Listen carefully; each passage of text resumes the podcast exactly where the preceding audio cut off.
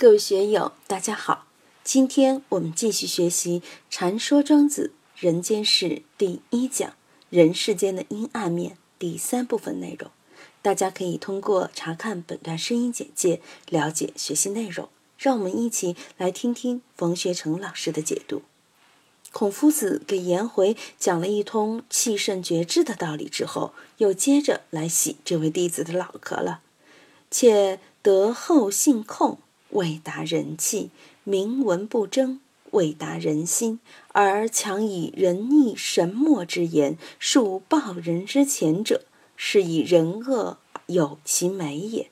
命之曰灾人！灾人者，人必反灾之。这一段到底讲的是什么呢？我们下面再来好好琢磨一番。且德厚信控，未达人气，控。做憨实来理解，这句是说一个人的德行醇厚，信誉笃实，但是呢，你还未达人气，即不懂与人意气相投的那套交际功夫。憨实的人是不善于玩这套的，而灵巧的人却最喜欢搞这些。用刘信的话来说，就是善于勾兑，善于与别人相交的人。通过各种物质的、精神的、语言的、行为的等等方式，在观念和事物上与人交流，使彼此有所了解。但是有些时候也未必需要这些过程，有时候突然一见面就有了心心相印的感觉。明文不争，未达人心。如果你不去争名争利，那么你就往往不懂人心。而强以仁义神墨之言，述报人之前者，是以人恶有其美也。这里孔夫子批评颜渊的功夫做得死板僵化了。你既不懂得如何与人意气相投，又不了解别人的内心。如果你把仁义礼智信的那一套拿出来衡量魏国的这个君王，那就是以他人之恶来显示自己之美。你在批评别人这样不对那样不对的时候，反过来说呢，就是表现自己，这也了不起，那也了不起。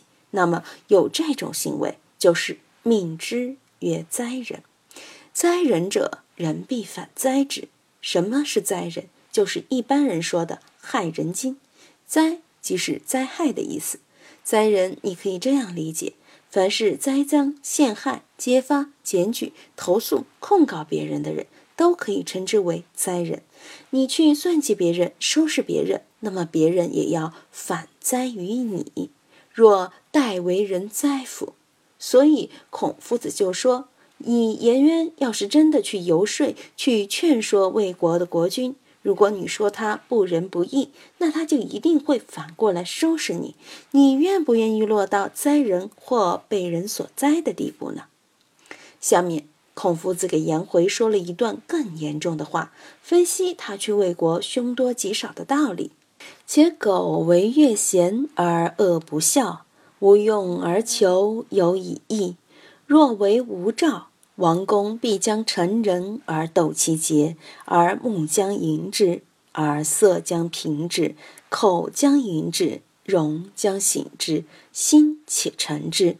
是以火救火，以水救水，名之曰义多，顺始无穷。若待以不信后言，必死于报人之前矣。且苟为乐贤而恶不孝。无用而求有以义。我们在社会中生活，都是越贤而恶不孝的。我们书院也是一个优秀的团体，大家都是相上一道，而讨厌那些莫名其妙的是是非非。这个也是人之常情。但如果你过于的固执的坚持这点搞下去，你想想，既然人家已经是越贤而恶不孝了。已经是亲贤人而远小人了，那么无用而求有以义，你又何必非要把这一套拿去以显示自己与众不同呢？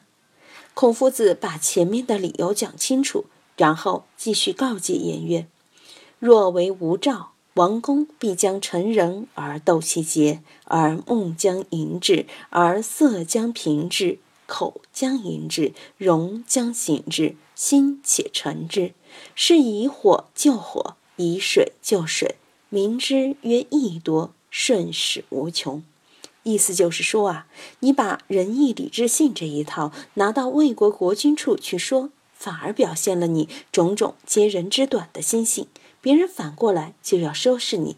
你若因此而无言，王公必将成人而斗其节，王公大臣就会掏漏眼找茬子批斗你。到了那个时候，你就会目将迎之，而色将平之，你的目光也游移不定了，容貌气色也卑微了，自己当然就没有信心了。近来看到一些回忆录，说那次会议时，某人上书，完全是雄赳赳、气昂昂的，狠批当时的种种错误，气势如虹，这样说那样说，很是理直气壮。但老人家听着也不开腔说话。等到第二天开他的批斗会了，于是乎大家发言，这个来批你两句，那个来逗你两句。这时你再看他开头的那种精气神儿都不见了，眼睛的光看着看着就暗淡下去了。开始时觉得自己义正言辞，现在一下心里没底了，那种亢奋的精神，那种为民请命的激动也就搭下去了。基本上就是庄子这里描写的样子，目将迎之，自己也就迷惑了。到底我这个做法是对的还是错的呢？对的，为什么人人反对呢？错又错在哪儿了呢？色将平之，脸色也就和缓下来了，不再义正辞严了，心里没底了。口将迎之，容将行之，心且诚之。你们看。这整个的心理以及行为状态也就跟着软下来了。是以火救火，以水救水，民之曰易多，顺势无穷。若待以不信，后也必死于报人之前矣。这一部分的话，道理就很简单明了了。我们看看白话翻译，把前后文联系起来参考一下，也就可以明白了。这一段是说，如果你的德性醇厚，性情确实，但却未必能达到投合别人的义气，不见得能很好的与人沟通。即使你不与别人争名夺誉，也未必能达到投合人心，不能让人家心服口服。如果你强用仁义规范的言论陈述于报人的面前，就是用别人的过失来显示自己的美德。人家就会认为你是在害人，害别人的人，别人必定反过来害他，你恐怕要为人所害了。况且，假如魏军喜欢贤人而厌恶不孝之徒，何必需要你去显示自己有益于别人呢？你除非不向他人争辩。否则，魏国的君臣们必定趁你言论的漏洞而群起攻之。这时候，你就将眼目困惑、面色平平、口里唯唯诺诺、态度恭顺卑微，内心就会迁就他的主张了。这就是用火救火，用水救水，叫做越救过错越多。你一旦开始顺从了，顺从就会没有穷尽。假如一开始他就不信你忠厚的言论相劝，那你就一定会死在暴君面前。今天就读到这里，欢迎大家在评论中分享所思所得。我是万万，我在成都龙江书院为您读书。